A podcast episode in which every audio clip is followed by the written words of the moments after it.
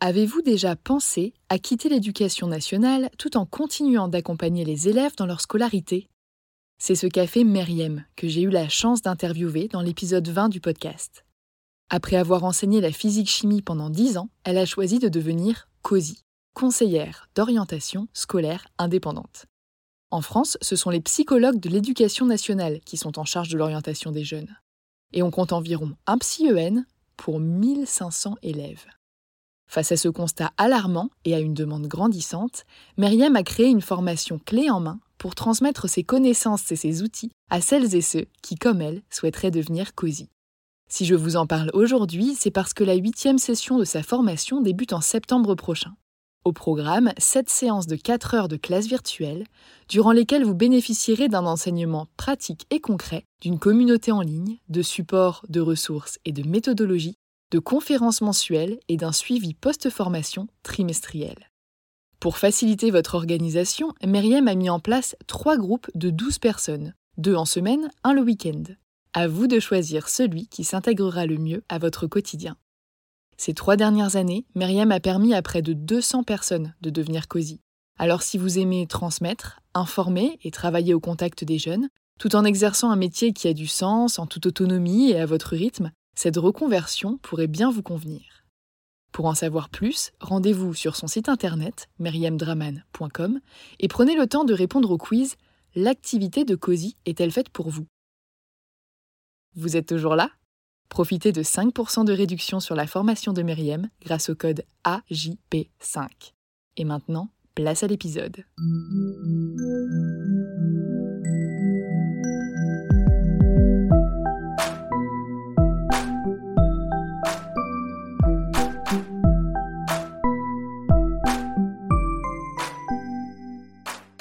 Bonjour et bienvenue sur Avant j'étais prof, le podcast des enseignantes et enseignants qui ont osé la reconversion.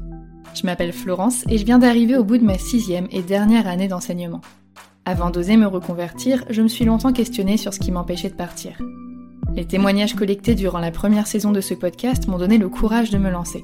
Et vos retours m'ont permis de réaliser à quel point cette émission était importante pour certains d'entre vous. C'est pourquoi j'ai décidé de poursuivre cette aventure à vos côtés en décryptant deux fois par mois les parcours aboutis de professeurs reconvertis. Dans ce 19e épisode, je suis ravie d'accueillir Benoît. Benoît a été professeur d'histoire-géographie pendant deux ans avant de penser à sa reconversion. Face au manque de moyens structurels, financiers et humains, il décide de démissionner et de s'associer à son ami Pierre-Marie. Ensemble, ils fondent la brasserie artisanale Ragnard dans la région de Rouen.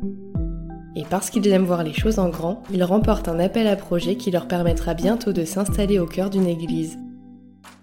Aujourd'hui, Benoît se sent à sa place et prend plaisir à développer cet incroyable projet. Dans cet épisode, on parle d'humanité, de solidarité enseignante, des failles de l'éducation nationale, d'écoute, d'acceptation et bien évidemment de bière. Bonne écoute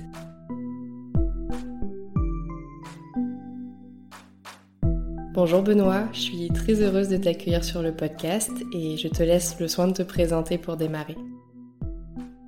Bonjour, je suis Benoît Rousset, j'ai 32 ans et euh, je suis aujourd'hui entrepreneur dans le milieu de la pierre artisanale. Et avant, j'étais professeur d'histoire géo au collège. Qu'est-ce qui t'avait donné envie de devenir professeur? Professeur au collège, c'est euh, pas la première des envies. C'était plutôt au départ de faire euh, de la recherche, donc d'être enseignant-chercheur en université. Euh, j'ai eu un parcours de bon élève un peu classique, on va dire, donc une filière L au lycée, du temps où ça existait encore, classe préparatoire, la fac en histoire puis en lettres. Les deux matières m'intéressaient bien. Et puis je me suis retrouvé à passer les concours d'enseignement en histoire parce que c'était quand même la matière, d'une part que j'aimais beaucoup, mais aussi qui me semblait la plus facile pour moi d'enseigner. J'avais plus de familiarité avec l'histoire, avec l'enseignement de l'histoire et de la géographie en tout cas, qu'avec l'enseignement des lettres, même si j'ai un master de lettres. Donc en fait, l'enseignement au collège est venu du fait que j'ai pas pu enseigner à la fac au démarrage. C'est là que j'allais en venir. Je me demandais justement euh, si tu avais souhaité ou pas aller vers peut-être un doctorat et après. Euh, c'était le but au départ. Au départ, l'idée c'était d'enchaîner euh, après le master sur un doctorat. Le problème qui s'est posé, c'est que dans le milieu universitaire français, et notamment dans le domaine littéraire, comme euh, beaucoup de gens qui veulent faire des doctorats, l'une des manières de sélectionner, c'est de demander l'agrégation. alors que l'agrégation n'est pas faite du tout pour ça au, départ. Elle est faite pour enseigner au lycée, même si maintenant même cette distinction-là s'est beaucoup perdue. Donc j'ai passé l'agrégation, j'ai pas réussi à l'avoir, j'ai eu le CAPES par contre. Et donc, à défaut de pouvoir faire une thèse, j'ai enseigné euh, au collège. Voilà, la transmission m'intéresse, mais c'était pas le cadre dans lequel je me sentais le plus destiné à enseigner a priori. Qu'est-ce que tu as aimé et moins aimé dans le métier d'enseignant? Alors, ce que j'ai aimé, c'était la relation à l'élève, la relation justement de, transmission, la relation d'accompagnement qu'il peut y avoir qui est parfois ingrate parce que euh, on a certains élèves qui sont pas forcément, euh, qui mesurent pas forcément ce qu'on peut leur apporter comme aide ou ce qu'on peut euh, leur apporter tout court. Mais j'ai des très beaux souvenirs en tant que prof de deux versants, on va dire, soit des élèves, de très bons élèves, mais très curieux, très intéressés, et qui du coup, voilà, avec lesquels on pouvait avoir des conversations parfois très dense et très riche. Je me souviens par exemple que euh, dans le premier collège où j'ai enseigné, pendant l'élection américaine euh, où Donald Trump a gagné. Et donc avec des élèves de troisième, on avait eu l'occasion d'échanger sur ce sujet-là, d'essayer de comprendre un petit peu, parce que Trump était déjà un phénomène euh, à l'époque, de comprendre et de décrypter ça. Donc c'était très riche et très très heureux. Et à l'autre extrémité du spectre, je dirais, des, des, élèves. Il y avait vraiment ces élèves qui étaient en grosse difficulté. Certains euh, d'entre eux, l'histoire, la géographie, c'était vraiment pas leur truc. Ou alors c'est pas que c'était pas leur truc, mais c'est que de manière générale, apprendre, euh, faire des exercices scolaires était complexe. Des fois, ils se donnaient beaucoup plus de mal que des élèves un peu plus moyens qui auraient pu facilement grimper leurs notes. Eux, ils bûchaient à fond, ils trimaient énormément. On voyait qu'ils ils se donnaient beaucoup de mal, de concentration et d'effort, et ils étaient heureux d'avoir un point de plus ou un point et demi, mais de se dire j'ai compris. Et c'était, euh, je trouve ça extrêmement gratifiant. Ou des élèves, euh, j'ai eu aussi une en Ulysse, donc qui était là, euh, voilà, qui était pas dans toutes les matières, mais que j'avais moi en histoire, et qui parce que je les faisais intervenir quand ils levaient la main de manière équilibrée par rapport aux autres, mais pas moins que les autres, avaient pris tendance à s'ouvrir et à proposer des choses, même si bah, ça tombait des fois à côté. On essayait de faire le lien entre, même de loin en loin, entre ce qu'ils avaient pu proposer et le contenu de la question, le contenu du cours, essayer de permettre à ces élèves-là de s'ouvrir, de prendre davantage confiance en eux, euh, donc d'être dans le rôle un peu éducatif. Je trouve ça euh, très riche et très beau. Mais il faut dire que effectivement, je me projetais au départ dans l'enseignement à la fac, donc avec un niveau de contenu, un niveau d'exigence qui est pas le même et qui me plaisait davantage, en tout cas vers lequel j'étais peut-être plus attiré. Euh, je suis pas très bon dans ce qui est vulgarisation, donc prendre un savoir complexe et le mettre au niveau des élèves était pas forcément le plus simple pour moi, et c'était aussi frustrant parce que euh, voilà, moi j'avais du mal à le faire. Et euh, l'autre aspect qui m'a euh, qui m'a posé problème, c'est effectivement le cadre de l'éducation nationale, toutes les complexités, tous les défauts structurels qui sont pas les seuls à, à être responsables de la faillite de, de l'institution, mais qui participent quand même euh, grandement à ce qu'elle puisse plus remplir son rôle aujourd'hui. Et été en fait dans deux, deux établissements très différents. Le premier établissement, donc c'était pour mon année de, de validation de concours. J'étais dans une phase où on était à mi-temps devant des élèves et à mi-temps en formation.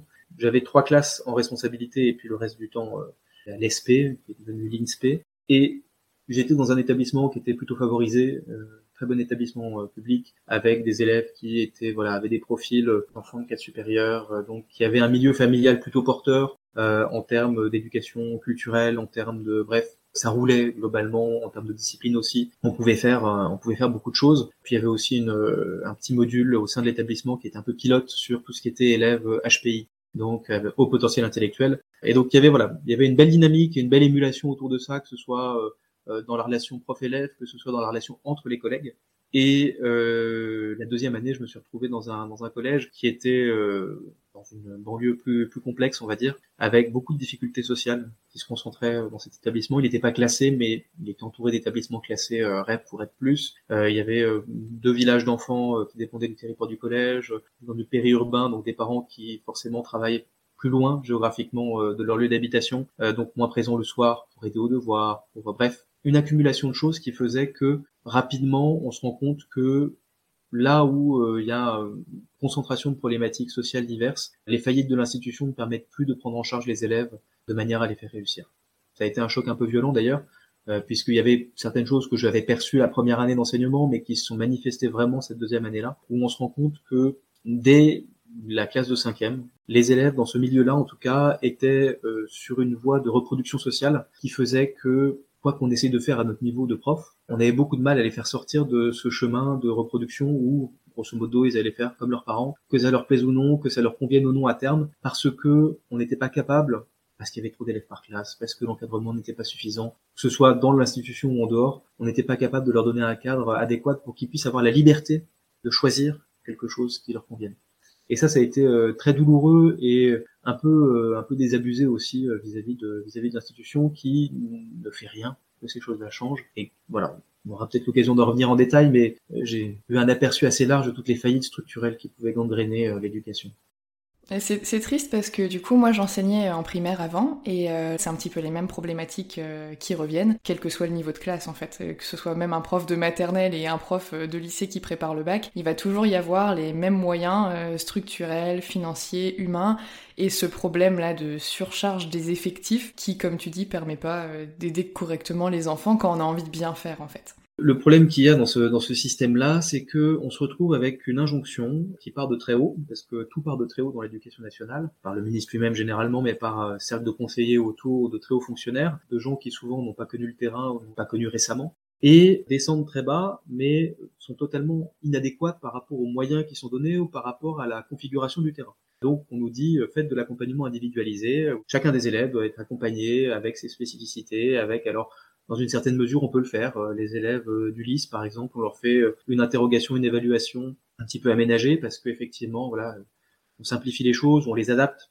à leur spécificité, mais sur 30 élèves multipliés par le nombre de classes. Donc, en prof d'histoire, on a 6 classes, donc on a grosso modo 180 élèves, quasiment 200 élèves en responsabilité. C'est pas possible de faire 180 individualisations de parcours. Ce genre de choses qui, s'il y en avait qu'une, serait pas grave, mais qui se multiplient en termes de disjonction entre le discours qu'il y a d'un côté et l'affichage qui est, reconnaissons-le, euh, beaucoup centré sur les parents, donc n'est plus un usager aujourd'hui qui est un peu un client, et la réalité du terrain qui, qui ne permet pas. Bon, considérer que euh, c'est un service public euh, qui est payé sur l'impôt, euh, enfin sur l'argent commun des citoyens, et que donc euh, bah, il faut qu'il soit efficace pas dans le sens où il faut rogner sur les coûts, etc., mais il faut simplement que l'argent qui est dépensé d'un côté euh, bah, aboutisse vraiment à l'efficacité euh, de ce pourquoi il a été investi d'autre part. Donc euh, on ait un système éducatif qui fonctionne comme un système éducatif et qui puisse sortir des élèves euh, qui soient formés, euh, qui soient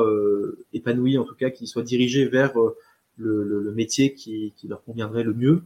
Bon, c'est très idéaliste, mais il y a des choses qui peuvent être améliorées et je pense que beaucoup d'argent est dépensé et perdu dans l'éducation nationale à des postes qui euh, grippent la machine plus qu'ils ne plus qu'ils ne l'aident. L'un des éléments, si on peut en parler euh, tout petit peu, l'un des éléments essentiels pour moi qui est trop mis de côté dans l'éducation nationale aujourd'hui, c'est le terrain. On a des ressources formidables dans l'éducation nationale et notamment, euh, je l'ai expérimenté moi-même parmi les tuteurs. On est très capable de trouver euh, des professeurs de terrain qui sont euh, de bons tuteurs pour les jeunes profs qui débutent euh, lors de leur année de, de, stage. Et parfois même des gens qui sont des piliers de leur établissement sans être bêtement dans la droite ligne des conseils ministériels. Donc on est capable de leur reconnaître cette qualité-là, même au niveau des rectorats, même au niveau... Par contre, quand il s'agit d'édicter des pédagogies, de savoir ce qui fonctionne ou pas sur le terrain, on n'est pas capable de faire appel à eux. Bizarrement, on n'est pas capable de se dire, on va faire je sais pas, soyons fous, une grande banque de données euh, sur euh, les bonnes pratiques entre guillemets. Alors, il s'agit pas encore de faire bonnes pratiques au sens pontifiant du terme, mais de se dire les professeurs référents qui seraient euh, qui seraient qui seraient volontaires pour partager des séquences de cours qui ont bien marché, de se dire voilà, moi j'enseigne telle matière, donc j'ai cherché histoire géo, classe de cinquième, j'ai une problématique sur tel chapitre, et là je vois que quelques profs ont partagé des séquences qui ont bien marché sur ce chapitre-là, avec peut-être quelques descriptifs, de se dire j'avais une classe avec tel type de profil? Est-ce qu'ils étaient, est-ce plutôt une très bonne culture générale? Est-ce qu'au contraire c'était un point faible? Qu'est-ce que je voulais euh, plutôt travailler avec eux sur ce plan-là? Quel était leur niveau global, etc. Mais il y a des typologies de classe et on a les moyens et les ressources de partager euh, ces choses-là euh, pour justement faire de la différenciation en partant du terrain et en partant de ce qui concrètement peut fonctionner sur le terrain, plutôt que de vouloir faire des grands items et des grandes réflexions globales sur la pédagogie qui colleront jamais avec la réalité parce que la réalité est multiple et que la pédagogie le voit d'un tenant très, très massif et euh, d'un seul euh, très monolithique.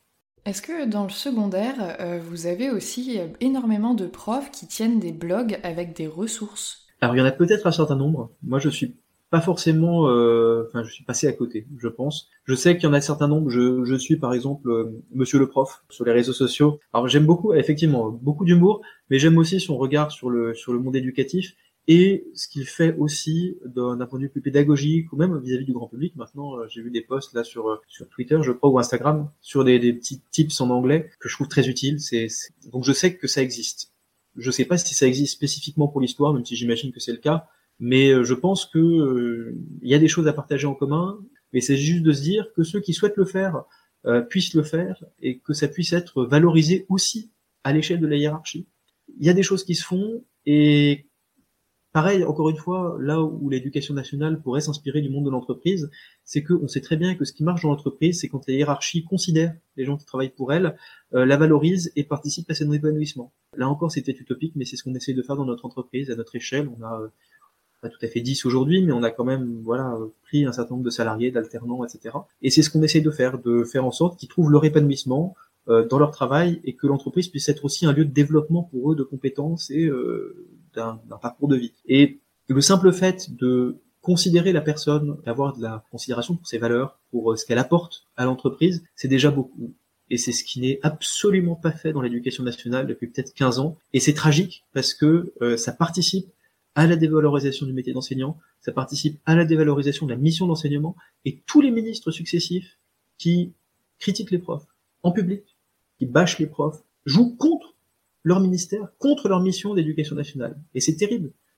Prenons un autre exemple euh, plus, concret, enfin et plus récent. Euh, J'étais très content de pas enseigner euh, durant la pandémie d'ailleurs pour ça. On demande d'ouvrir les fenêtres et d'aérer les classes. Moi, dans tous les collèges que j'ai eus, pour des raisons de sécurité, les fenêtres s'ouvrent de 10 cm, pas plus. Voilà encore une preuve que nos glorieux responsables de l'éducation nationale n'ont jamais mis les pieds dans un établissement scolaire, en tout cas pas dans la vie quotidienne d'un établissement d'un côté euh, toujours pratique, concret et terrain, comme je reçois peu de professeurs du secondaire, j'en profite. Pour avoir été moi-même au collège et au lycée, j'ai très bien souvenir qu'en tant qu'élève, on a des matières qu'on aime plus et des matières qu'on aime moins. L'histoire géo, c'est plutôt quelque chose qui est apprécié par les élèves ou pas forcément? Non, c'est peu apprécié par les élèves parce que ils n'en voient pas l'utilité. Et c'est compliqué, euh, il y a beaucoup de choses à apprendre déjà. Euh, c'est vrai qu'il y a pas mal de dates, ça, c'est pas mal de connaissances à apprendre. C'est moins euh, pratico-pratique que euh, encore les sciences, c'est pas pratico-pratique, mais il y a un aspect pratique dans les sciences. On manipule des formules, ou on manipule quand on est en SVT ou en physique-chimie, on manipule des choses. Il y a quelque chose de plus. L'histoire géo, peut faire du pratique, on peut faire de la cartographie, et on peut, dans la mesure du possible, on le fait parce que ça aide aussi à avoir une application concrète des choses mais il y a quand même beaucoup, beaucoup, beaucoup de connaissances à acquérir qui sont plus des connaissances de culture générale ou qui permettent de mieux comprendre le monde ou qui permettent sur un long terme. En fait, c'est un apprentissage de long terme. Et d'une part à cet âge-là et c'est compréhensif hein, quand on est au quand on est au collège on n'a pas forcément la, perspective du long terme et la, la, compréhension du long terme. Et on est dans une société qui n'a plus la compréhension du long terme. Donc le cadre global n'aide plus à voir l'utilité de ça. Et je me souviens d'ailleurs la deuxième année j'ai fait ma première ma première séance de cours sur tous les niveaux avec euh, une première euh, une première leçon sur euh, à quoi servent l'histoire et la géographie. Essayer de partir de eux, faire un peu un brainstorming, qu'est-ce que c'est que l'histoire et la géographie, pour les amener à comprendre quelle était l'utilité de ces matières-là, à la fois dans l'immédiat, mais aussi pour se projeter un peu plus loin. Et c'est dur à cet âge-là de se projeter dans le, dans le futur. Et j'ai un souvenir quand j'étais au, au, collège et peut-être même au lycée que les professeurs d'histoire-géographie nous enseignaient aussi l'enseignement moral et civique. C'est toujours le cas ou pas? C'est toujours le cas, c'est toujours aussi peu consistant que quand moi j'étais élève. Je n'osais pas le demander. C'est toujours le, le c'est rébarbatif pour les élèves, c'est rébarbatif pour les profs aussi. C'est une matière qu'on a du mal à enseigner parce que c'est un peu de bricolage, faut dire ce qui est. Euh, quand on devient prof d'histoire géo, généralement on est formé soit en histoire, soit en géo, ça se ressent d'ailleurs euh, selon les typologies de profs, mais n'est jamais formé en éducation civique. Il n'y a pas de cours d'éducation civique euh, à la fac. Donc c'est vraiment un peu le, ventre mou. Et c'est souvent très caricatural parce que c'est destiné à faire passer la bonne morale républicaine aux élèves. Et c'est sans doute pas la meilleure manière de faire. Je pense qu'effectivement, il y a un certain nombre de valeurs, un certain nombre de choses qu'il faut transmettre. Le cadre de cette éducation morale et civique est pas forcément le meilleur. La meilleure expérience que j'ai pu avoir sur mes deux ans d'enseignement là-dessus, c'était avec une très bonne classe de quatrième il se trouve que on était deux collègues euh, dans le collège qui étions euh, profs de lettres et moi prof d'histoire. On était tous les deux en formation. Au sein de notre formation, on nous demandait de bâtir un module de co-enseignement, enfin en tout cas un module à deux professeurs. Et c'était vachement intéressant parce qu'on a, du coup, on a travaillé ensemble et elle avait travaillé sur, je crois que c'était un, livre qui s'appelle Nos et moi, qui est sur l'histoire d'une jeune fille qui est confrontée à des questions autour de la drogue, etc. Euh, donc elle avait fait lire ça à ses quatrièmes, ils avaient un peu discuté dessus. Et ce qu'on avait fait, c'est qu'elle voulait travailler avec eux l'argumentation. Moi, je devais travailler avec eux le débat, enfin, en gros, leur faire comprendre qu'est-ce que c'était qu'un débat. Elle, elle avait travaillé le livre avec eux, ils l'avaient lu, ils en avaient tiré des arguments pour essayer de, se positionner par rapport à ce personnage euh, principal pour son attitude ou contre son attitude. Et moi, j'avais travaillé tout le cadre du débat. On avait élu euh, une présidente de séance, deux assesseurs qui devaient euh, noter les arguments des uns et des autres, deux personnes en charge de veiller à ce que le temps de parole soit bien réparti, et puis le reste des élèves était séparé sur le camp des pour, le camp des contre, de manière un peu caricaturale mais nécessaire. Et entre le travail qu'ils avaient fait sur l'argumentation et le travail de forme, et on les a mis en débat, ils ont débattu en autonomie pendant 45 minutes. Euh, on était là autour, on s'assurait que tout se passait bien, etc. Mais ils ont vraiment pris chacun leur rôle en main et c'était formidable parce que là, il y avait une vraie mise en application de ce que peut être l'éducation ou l'enseignement moral et civique de manière très concrète. Mais c'est dur de le faire de manière générale, donc c'est peut-être la seule et unique fois où j'ai l'impression de faire quelque chose d'utile sur cette matière. Mais qui demande du coup une charge de travail, de préparation et de mise en place super conséquente pour finalement euh, le MC qui est, j'imagine, euh, ce qui là où vous avez le moins d'heures par rapport à l'histoire et à la géographie en fait. Alors la répartition est plus ou moins théorique, mais effectivement c'est euh, c'est une minorité d'heures par rapport au reste. Et puis et puis surtout ça peut se faire qu'avec des classes quand même relativement autonomes où ça se tient relativement bien. La mise en autonomie des élèves, c'est au collège, c'est quelque chose qui est compliqué. Enfin, on sait tout de suite rapidement quand on cerne le profil de la classe, celles avec lesquelles on pourra faire davantage de travaux en petits groupes, celles avec lesquelles on pourra faire davantage de... Dès qu'il y a l'autonomisation, il faut qu'il y ait une certaine tenue de classe, euh, ce qui n'est pas toujours le cas, et des fois, on... c'est un peu triste, mais on est obligé de rester sur des bases plus classiques parce que le l'environnement le permet pas. Compte tenu euh, des points négatifs du métier dont tu me parlais tout à l'heure, est-ce qu'à un moment il y a eu un point de bascule où tu t'es dit voilà maintenant je m'en vais? Est-ce que quand t'es parti justement t'as as vraiment claqué la porte, t'as démissionné, voire t'as fait un abondant de poste et t'es parti Ou est-ce que t'as fait ça petit à petit? Alors ce qui s'est passé, c'est que je me suis pas déplu dans mon premier euh, dans mon premier établissement, et si d'ailleurs j'y étais resté, j'aurais peut-être euh, pas quitté aussi facilement l'éducation nationale. La deuxième année, je me suis retrouvé confronté donc non seulement à beaucoup plus de difficultés euh, environnement général, beaucoup plus euh, beaucoup plus difficile, beaucoup plus complexe. Je me suis retrouvé dans un cadre où je suis parti aux vacances de la Toussaint et on m'a envoyé en formation euh, le, deux jours après la rentrée. Il y avait une formation pour les profs principaux, puisque néo titulaire, j'ai été euh, nommé prof principal parce qu'il n'y avait personne d'autre. Comme on est jeune prof principal, on nous donne une formation et comme on est très cohérent, on nous donne cette formation pour apprendre à être prof principal quasiment une fois que les conseils de premier trimestre sont passés. Donc on devait être une quarantaine de professeurs du bassin qui venaient suivre cette formation-là. Et en face de nous, il y avait des intervenants, etc. Mais pour encadrer cette formation, on avait huit chefs d'établissement. Huit chefs d'établissement ou adjoints qui, euh, qui donc ont passé la journée sur cette formation-là. Ces chefs d'établissement-là, on les a dépeuplés de leurs établissements pour pas grand-chose, parce qu'ils n'ont servi à rien parce que euh, c'était plaisant pour eux de se retrouver, mais grosso modo, ils n'avaient aucune plus-value et aucune valeur ajoutée dans cette formation-là.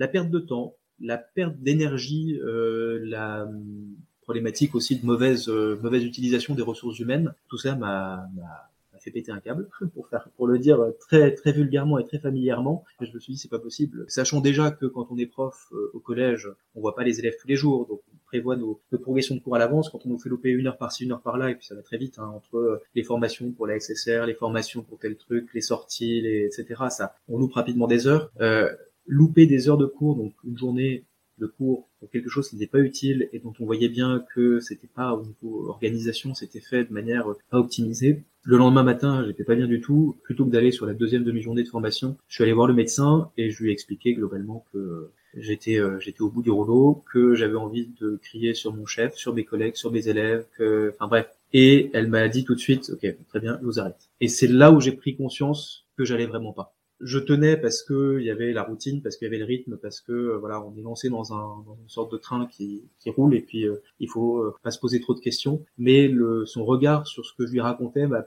permis de me dire, ouais, si quelqu'un d'extérieur me le voit de manière aussi inquiète que ça, c'est peut-être qu'il y a vraiment quelque chose qui va pas. À ce moment-là, j'ai compris que fallait que je fasse autre chose, que je pouvais plus continuer comme ça, et qu'il fallait que je prévoie une porte de sortie. Et j'ai pris la décision de quitter l'éducation nationale. J'ai décidé euh, dès le départ de me dire on va coller le plus possible au fonctionnement de l'administration pour que l'administration, ce soit le plus facile pour elle de me sortir de l'éducation nationale. On va faciliter le travail, on va les accompagner. Euh, voilà, je vais leur donner toutes les clés en main.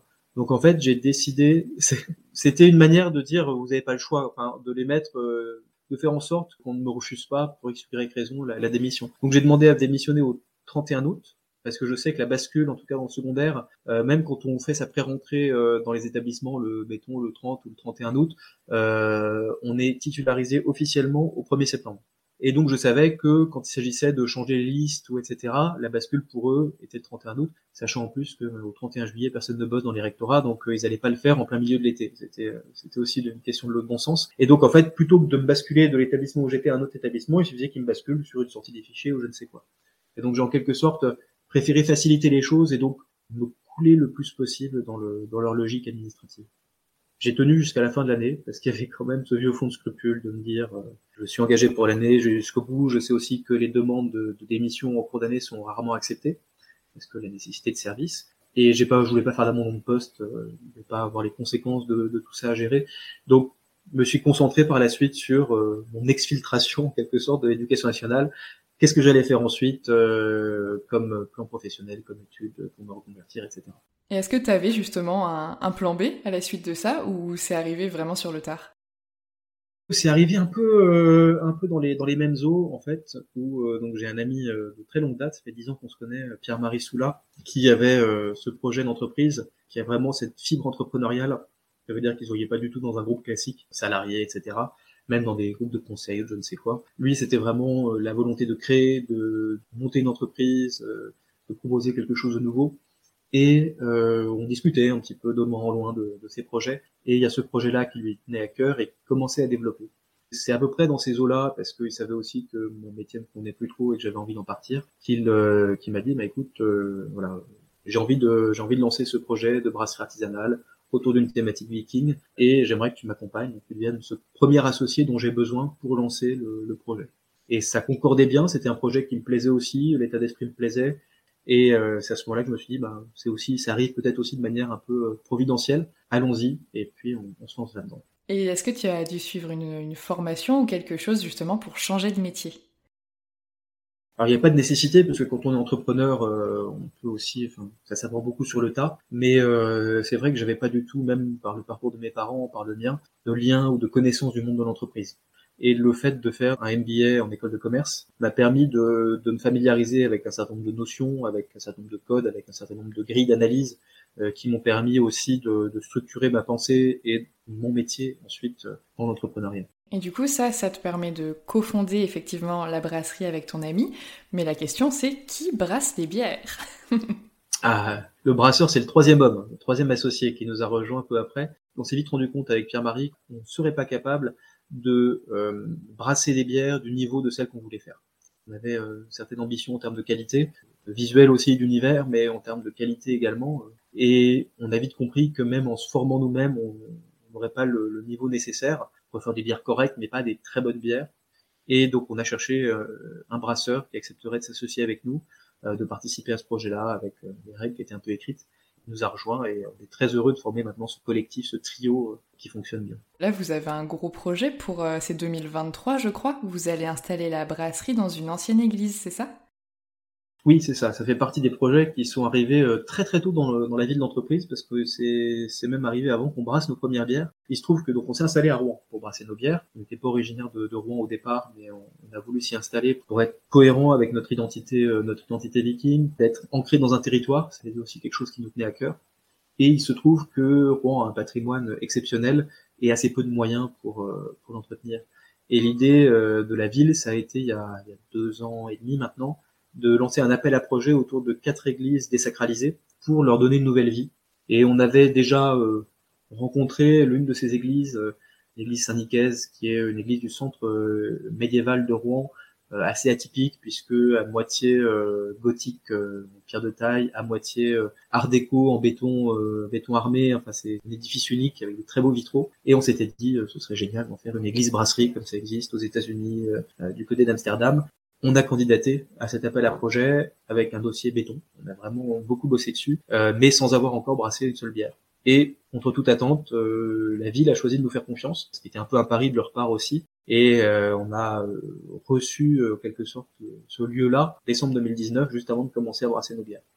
avec le Covid, avec tout ce qui est administratif, etc., on ouvrira en 2024 à peu près.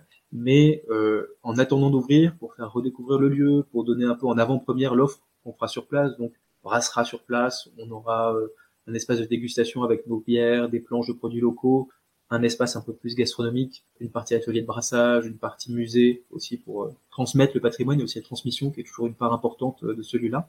Donc un peu en avant-première, on a ouvert le jardin sur deux étés consécutifs sorte de Biergarten, comme ça se fait en Allemagne, en extérieur, avec euh, donc nos bières à la pression, des planches de charcuterie, de fromage de Seine-Maritime. Et ça a eu pas mal de succès, ça permet de redonner un éclairage sur le lieu. Ouais, bah j'ai vu un, vous avez un mini reportage euh, sur France 3 qui doit durer 2-3 minutes où on voit un petit peu les lieux et euh, on voit les bières, on voit les gens contents, on voit les planches de fromage et charcuterie et je me suis dit franchement Rouen c'est pas si loin, je vais peut-être faire un petit effort au beau jour quoi. Eh ben, avec grand ça plaisir. donne bien envie. Et euh, est-ce que tu as une journée type dans ton, dans ton quotidien? Est-ce qu'il y a une manière de t'organiser qui revient tout le temps ou est-ce que chaque jour est vraiment différent? Chaque jour est différent. La particularité de l'entrepreneuriat, c'est effectivement que euh, c'est à mille lieues de la vie que je pouvais avoir quand j'étais prof, où euh, chaque semaine est à peu près la même, semaine A, semaine B. Ouh là là, bon changement.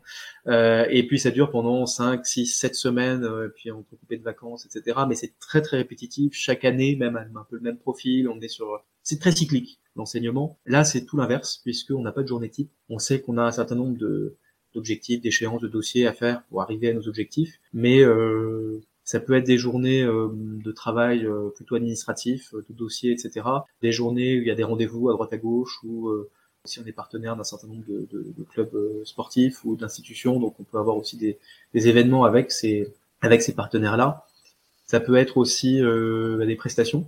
On va servir nos bières dans le cadre d'événements, euh, donc on amène une tireuse, un fût, euh, bref, tout ce qu'il faut. Ça peut être aussi des choses plus terrain, euh, soit d'aider euh, la production quand euh, il faut vraiment, quand on a un déficit de bras et qu'il faut faire avancer les choses, notamment sur la mise en bouteille ou ce, genre de choses-là, ou faire des livraisons. C'est très très varié et c'est aussi ce qui fait la richesse de ce métier-là, c'est qu'on n'a pas de pas de pas de routine. Ça peut être déstabilisant puisqu'il faut se fixer des rituels, il faut se fixer un peu son propre cadre, mais à côté de ça, c'est nouveau chaque jour. Exactement. Bah, c'est moi qui débute aussi dans l'entrepreneuriat, je découvre que le maître mot, ça a l'air d'être l'autodiscipline. Exactement. Est-ce qu'il y a des choses que tu aimes Apparemment oui, mais que tu aimes moins aussi dans ton nouveau métier? Ah, Des choses que j'aime moins? Ah, il y a toujours des, il y a toujours des inconvénients dans n'importe quel métier. On peut pas, on peut pas dire que, chaque métier est absolument parfait. Enfin, on peut pas dire qu'on trouve un métier parfait. Il y a toujours des petits inconvénients, mais ça reste quand même assez mineur. D'autant plus quand on a une passion euh, pour son métier. Là, euh, si je devais le formuler, ce serait plus en deux choses. Alors, on a moins de vacances. Ça, ça reste très théorique parce qu'on sait que quand on est prof, euh, il y a des plages de vacances dans lesquelles on travaille beaucoup. Euh, donc, c'est pas tant des vacances que ça. C'est plus en fait au-delà des vacances, qui en soi, quand on quand on se plaît et quand on arrive à gérer aussi son, son équilibre de vie à côté, c'est relativement relativement soutenable. C'est plus la difficulté à anticiper euh, étant donné que les choses arrivent euh, de manière euh, très très suivie, enfin très linéaire, c'est la difficulté à se dire bon voilà j'aimerais bien ponctuellement une fois tous les deux trois mois prendre des places pour un concert ou pour quelque chose. Est-ce que je le fais ou pas, sachant que euh, je sais pas trop dans quelle phase je serai à ce moment-là au niveau travail. Est-ce que je vais pas avoir un événement qui va tomber, un truc à faire C'est plus cette difficulté à anticiper qui peut être problématique. Ça fait partie du job. C'est voilà, c'est partie des inconvénients. C'est ça reste mineur. Et justement, tu parlais de vacances. Est-ce qu'au niveau de la charge travail euh, quotidienne ou hebdomadaire, là aussi, tu vois une différence avec euh, quand tu étais prof? Alors, j'avais beaucoup de travail quand j'étais prof parce que j'étais jeune prof. Donc, euh, on prépare les cours sur les niveaux qu'on n'a pas encore. On a beaucoup de, de, de tâches de préparation. J'ai pas été prof assez longtemps pour me rendre compte de l'évolution de ça au-delà des trois à cinq premières années. Mais ce que j'ai pu entendre par ailleurs, c'est qu'effectivement, au bout de cinq ans, on est quand même plus à l'aise et on récupère davantage de temps pour soi.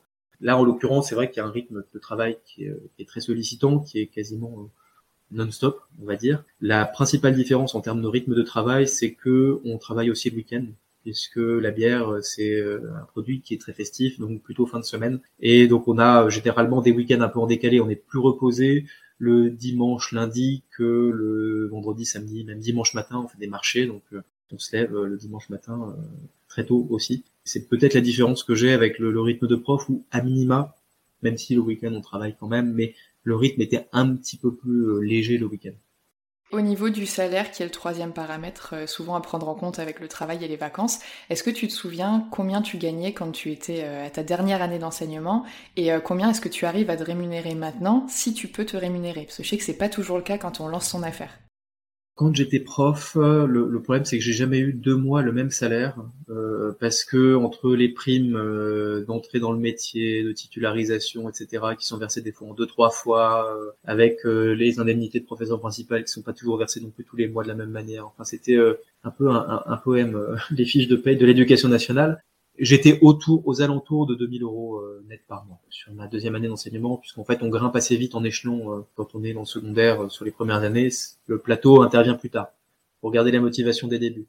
Après aujourd'hui, aujourd'hui je suis réussi à se rémunérer. C'était une exigence aussi parce que en fait entre le moment où j'ai quitté l'éducation nationale, donc où j'ai démissionné en l'été 2018, et le moment où j'ai eu mon premier salaire grâce à l'entreprise, donc en, à l'été 2020, il s'est passé deux ans sur lesquels euh, je me suis retrouvé euh, sur mes sur mes fonds et avec le de mes parents. Donc aujourd'hui, on, se rémunère et puis on augmente petit à petit, mais c'est lié aussi au déploiement de l'entreprise. Et forcément, il faut que ce soit soutenable pour l'entreprise.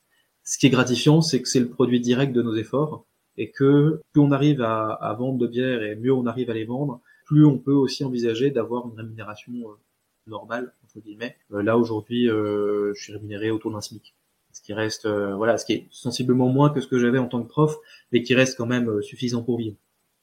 L'un des seuls avantages dans l'éducation nationale ou dans la fonctionnariat de manière générale, c'est la sécurité de l'emploi. On sait que quand on y rentre, on a un emploi assuré à moins d'une démission ou à moins de etc. Mais jusqu'à la retraite. Euh, c'est peut-être le seul avantage, mais c'est pas plus forcément ce dont les gens ont envie aujourd'hui. Euh, et ça, c'est un vrai, une vraie réflexion que l'État devrait mener parmi celle qu'il a menée par ailleurs. Est-ce que euh, tu aurais des conseils à donner aux personnes qui ont justement envie de quitter le métier, envie de se reconvertir mais sans forcément savoir vers où? Ou qu'est-ce que toi tu aurais aimé qu'on te dise au moment où ça allait pas trop, où tu te posais des questions? L'important, mais pour les collègues qui sont encore en poste et qui peuvent être confrontés à ça, euh, et je pense que beaucoup le sont d'ailleurs, mais c'est pas évident quand on est soi-même dans cette situation de l'exprimer aux autres. Euh, j'ai eu très peur de l'exprimer à mes collègues parce que j'avais peur de leur réaction et surtout euh, j'avais l'impression de leur envoyer une image très négative de leur métier et, euh, et de me dire euh, enfin voilà c'est quelque chose de très personnel je le vis mal mais euh, c'est pas pour autant que j'ai envie de les plomber eux ou que j'ai envie de et donc j'ai eu beaucoup de beaucoup de mal à leur dire et je me suis rendu compte en fait que la totalité a été très compréhensif. Les plus euh, pragmatiques m'ont dit, bah, écoute, si, si tu le sens comme ça, et si effectivement ça te convient pas, mieux vaut que tu démissionnes maintenant que d'attendre 5 ou 10 ans. Au-delà de ça, j'ai d'autres collègues qui m'ont dit, et là c'était euh, plus difficile à encaisser, euh, parce que ça dénotait vraiment un, malaise, qui m'ont dit euh, T'as totalement raison, si je pouvais, je démissionnerais aussi. Et on sentait le poids euh, bah, d'une vie de famille, d'un crédit, de choses qui faisaient qu'il n'y avait pas cette possibilité de sauter le pas pour des raisons très matérielles, et de gens qui pouvaient être aussi mal à l'aise, donc ça se sentait aussi à la fois dans leur, dans leur attitude vis-à-vis des élèves, dans leur attitude vis-à-vis des collègues, que bah, ils, ils étaient pas heureux. Et je pense que la, la compréhension, euh, l'écoute est, est, très importante. Et quand même, une, de manière générale, on sent un esprit de corps au niveau des enseignants. Je pense qu'ils gagnent à se manifester aussi dans ces situations-là, d'écoute, d'accompagnement, de compréhension. Est-ce que ça peut être précieux aussi, même pour aider des gens qui ne pas forcément l'éducation nationale, mais qui traversent une phase un peu de mou et euh, qui ont besoin d'être simplement soutenus, écoutés. Euh, moi, je me souviens d'une la visite pas une inspection à proprement parler parce que c'était pas l'inspectrice qui était passée, mais c'était chargée de mission d'inspection. C'est une fameuse visite conseil. Qui apporte la visite, mais pas forcément beaucoup de conseils. Qui avait été dans la, avec ma pire classe en plus. C'était la classe la plus compliquée à gérer euh, d'un point de vue euh, vie de classe, et, etc. Et qui avait fait un certain nombre de remarques ensuite dans la, dans la reprise sur lequel il avait été relativement condescendant, il avait été assez méprisant dans sa manière de faire. Il avait été du coup été assez aussi euh, un peu rentre dedans, enfin un peu fermé. Et euh, il avait très bien su, dans son compte rendu d'inspection, il avait très bien su cerner que j'étais manifestement stressé, manifestement, etc. Sur le moment, il n'a pas été capable de prendre le temps de se dire, bon écoutez, on pose là, on met ça de côté, est-ce qu'il y a quelque chose qui va pas, est-ce qu'il y a... Enfin bref. Moi, avec le recul que j'ai du monde de l'entreprise aujourd'hui, je suis patron, un chargé RH euh, avec aussi peu d'empathie, Peut-être aussi parce que je suis pas n'importe quel patron, parce que je suis pas dans un grand groupe, parce que je, dépends pas d'un management euh, déstructurant ou, ou, réducteur, mais c'est pas le genre de personne avec qui j'ai envie de bosser et c'est pas le genre de personne que j'ai envie, dont j'ai envie qui manage mes équipes. Très clairement, ça m'a permis aussi de prendre du recul là-dessus, de me dire, c'est pas le genre de personne qu'il faut à ce poste-là parce que l'ARH quelle qu'elle soit, nécessite un minima d'empathie et d'accompagnement des personnes et des individus euh, dans toute leur complexité. Donc l'accompagnement à tous les niveaux. Euh, ensuite, pour ce qui est de sauter le pas, vraiment, plusieurs choses à avoir en tête, je pense. Dans la mesure du possible, euh, faciliter, il peut y avoir des, des mal-être tels qui nécessitent de, de partir de manière très brutale et très très directe de l'éducation nationale ou des opportunités professionnelles. Là, il y a des questions qui se posent de savoir euh, se mettre en arrêt longue maladie ou ce bref, ça c'est des questions qui restent à la discrétion des, à la discrétion des personnes qui choisissent. De manière générale, si on peut attendre, moi il me semble plus simple de se couler dans le rythme administratif et de leur faciliter les choses, en cas de pas se mettre en porte-à-faux, parce que on se retrouve dans une situation derrière qui est relativement précaire. Il vaut mieux éviter d'avoir les conséquences euh, sur plusieurs années de ces, de ces problématiques-là. On est effectivement, on n'a pas le chômage, puisqu'on est des missionnaires de la fonction publique. Il faut penser à tout ce qui est administratif, puisqu'on quitte la MGEN pour se retrouver euh, dans le régime général. Il y a un changement de statut qui est pas anodin, et il vaut mieux, dans l'idéal, même si euh, l'idéal n'existe pas toujours, avoir une idée de ce qu'on veut faire ensuite. Ne pas quitter tant qu'on n'a pas déjà quelque chose d'un peu, euh, d'un peu certain. Pour ce qui me concerne, d'une part, j'avais pris la décision d'aller jusqu'à la fin de l'année coûte que coûte. Ça, c'était quelque chose que je m'étais décidé pour moi. Mais il se trouve aussi que, au niveau professionnel, même si on avait commencé à travailler sur le projet d'entreprise, sur mon temps libre euh, durant les derniers mois d'enseignement, euh, les choses se sont concrétisées après, donc ça collait bien en termes de timing. Et puis pareil sur la, formation euh, complémentaire. Mais je savais vers où j'allais le jour où j'ai quitté l'éducation nationale. Ouais, et puis le fait justement d'avoir déjà un projet en cours et d'avoir commencé à bosser dessus en parallèle de ton métier de prof, je pense que ça t'aide aussi à te motiver, à te lever le matin et à te dire bon allez c'est la fin et je sais vers où je vais après quoi. Oui, ça aide aussi effectivement à tenir davantage. C'est une sécurité euh, complémentaire. On sait que ce qu'on engrange durant ces, derniers mois, en quelque sorte, permet aussi de, vivre euh, sur euh, tous ceux ensuite sur lesquels on n'a pas forcément de revenus. C'est ça. Et justement, tout à l'heure, tu parlais du fait de, bah, de parler de, de son mal-être avec les autres, du soutien et de l'accompagnement qu'on pouvait avoir autour de nous. Tu parlais du milieu professionnel, mais est-ce que toi, dans ton milieu personnel, t'as été soutenu dans ce choix-là? Est-ce que ta, ta famille ou tes amis ont compris ton choix? Alors ça a été euh, pas évident forcément au départ, notamment pour mes parents, parce que ma mère et ma mère étaient prof. Les chiens font pas des chats. Et puis elle était, elle était prof euh, depuis les années 1970, euh, donc une période où voilà où les choses étaient différentes. Même si elle avait bien la perception et la conscience de l'évolution euh, du métier ces dernières années, qu'elle n'était pas dupe sur euh, sur l'évolution à moyen et long terme du métier d'enseignant. Mais malgré tout, euh, puis mon père était assistant social, mais dans une structure associative, et donc il n'y avait pas du tout à la, ni la perception du monde de l'entreprise, ni même la perception du monde de l'entrepreneuriat. Et c'est vrai que c'est quelque chose, quand on a un rythme de vie qui est plutôt installé, qui peut faire peur, poser un peu d'inquiétude légitime pour son enfant, de se dire, bon, est-ce que ça va vraiment marcher Est-ce que tu fais le bon choix? Ça a été euh, un moment un peu de, euh, de réflexion, euh, pédagogie aussi, alors expliquer voilà pourquoi je croyais dans le projet qu'on me proposait, pourquoi je pensais que ça pouvait me convenir, pourquoi je pensais que c'est quelque chose qui pouvait marcher à terme. et puis et puis au niveau des amis, ils ont été ils ont globalement bien accueilli la nouvelle. Euh, certains de manière plus ou moins intéressée parce que la bière c'est toujours c'est toujours aussi quelque chose qu'on apprécie d'avoir pas loin de soi mais non plus sérieusement globalement il n'y a pas eu de pas eu de méfiance vis-à-vis des amis. Je pense que c'est une génération aussi, on est dans une génération où on a davantage conscience du fait qu'on ne fera pas toute sa carrière dans une, la même entreprise, que même pas forcément par désamour du métier dans l'entreprise dans laquelle on est, mais que parce que on a envie d'essayer de nouvelles choses, parce que on a envie de, de, de voir de nouveaux horizons, on va peut-être plus facilement choisir des opportunités qui vont nous permettre euh, d'aller d'un métier à l'autre, d'une entreprise à l'autre au long de sa carrière. On est aussi dans cette perspective-là de, de changer davantage. Est-ce que tu aurais des regrets quant à cette reconversion? Pas de regrets fondamentaux, non. C'est plus euh, des fois je, je repense avec euh, avec nostalgie à certains élèves en me disant euh, tiens où est-ce qu'ils en sont, qu'est-ce qu'ils deviennent, qu'est-ce qu'ils font, mais c'est plus le côté souvenir de quelque chose qui est passé derrière, pas de regrets à proprement parler. Est-ce que tu pourrais compléter la phrase suivante qui est Avant j'étais prof, aujourd'hui je suis si je voulais être provocateur, je dirais avant j'étais prof, aujourd'hui je suis. Point. Mais oh joli ah mais franchement on me l'avait jamais faite celle-là.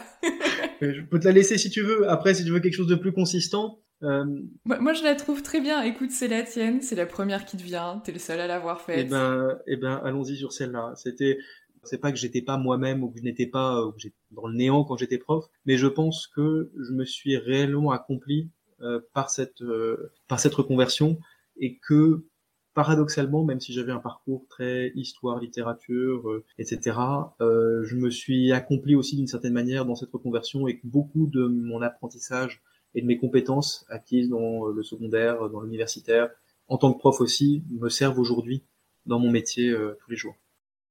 Complètement. Puis même sur la thématique euh, de la brasserie que vous avez choisie en lien avec euh, les Vikings, il y a quand même une part d'histoire.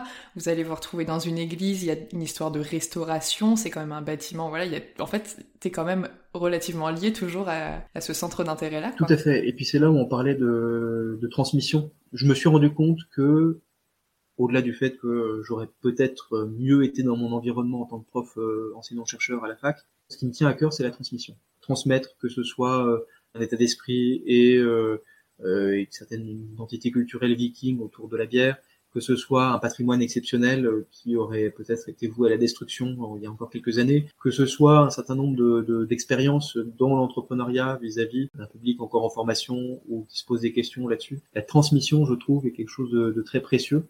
Je dirais pas que ça se perd, mais en tout cas, c'est pour moi quelque chose d'essentiel.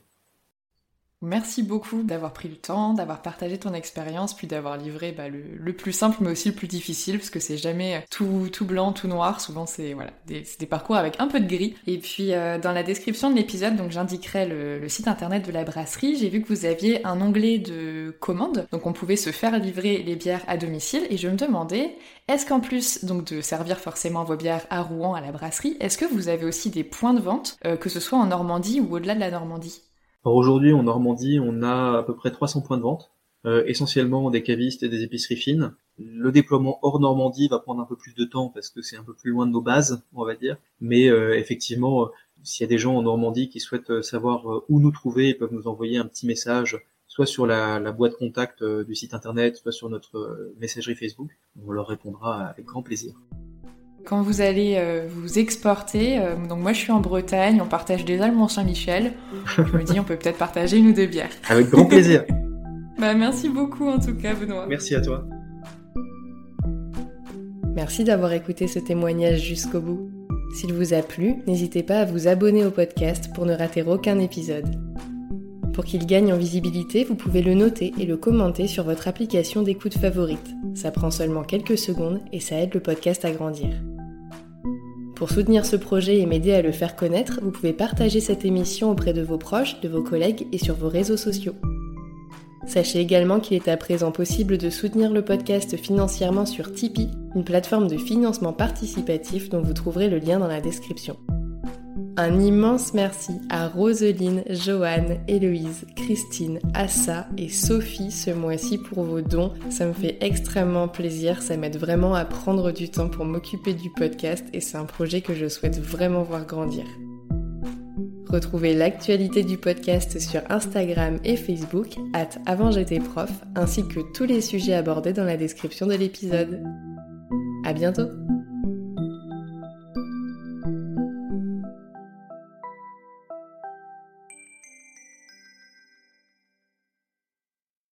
Tu veux créer un podcast mais tu ne sais pas par où commencer Je pense qu'on a ce qu'il te faut. Notre programme 30 jours pour créer ton podcast répond à toutes tes problématiques. La conception de ton projet, le format de ton podcast, les visuels, le titre, l'enregistrement, le matériel, l'hébergeur, le montage, la communication, tout est réuni en un seul endroit pour faciliter le lancement de ton podcast.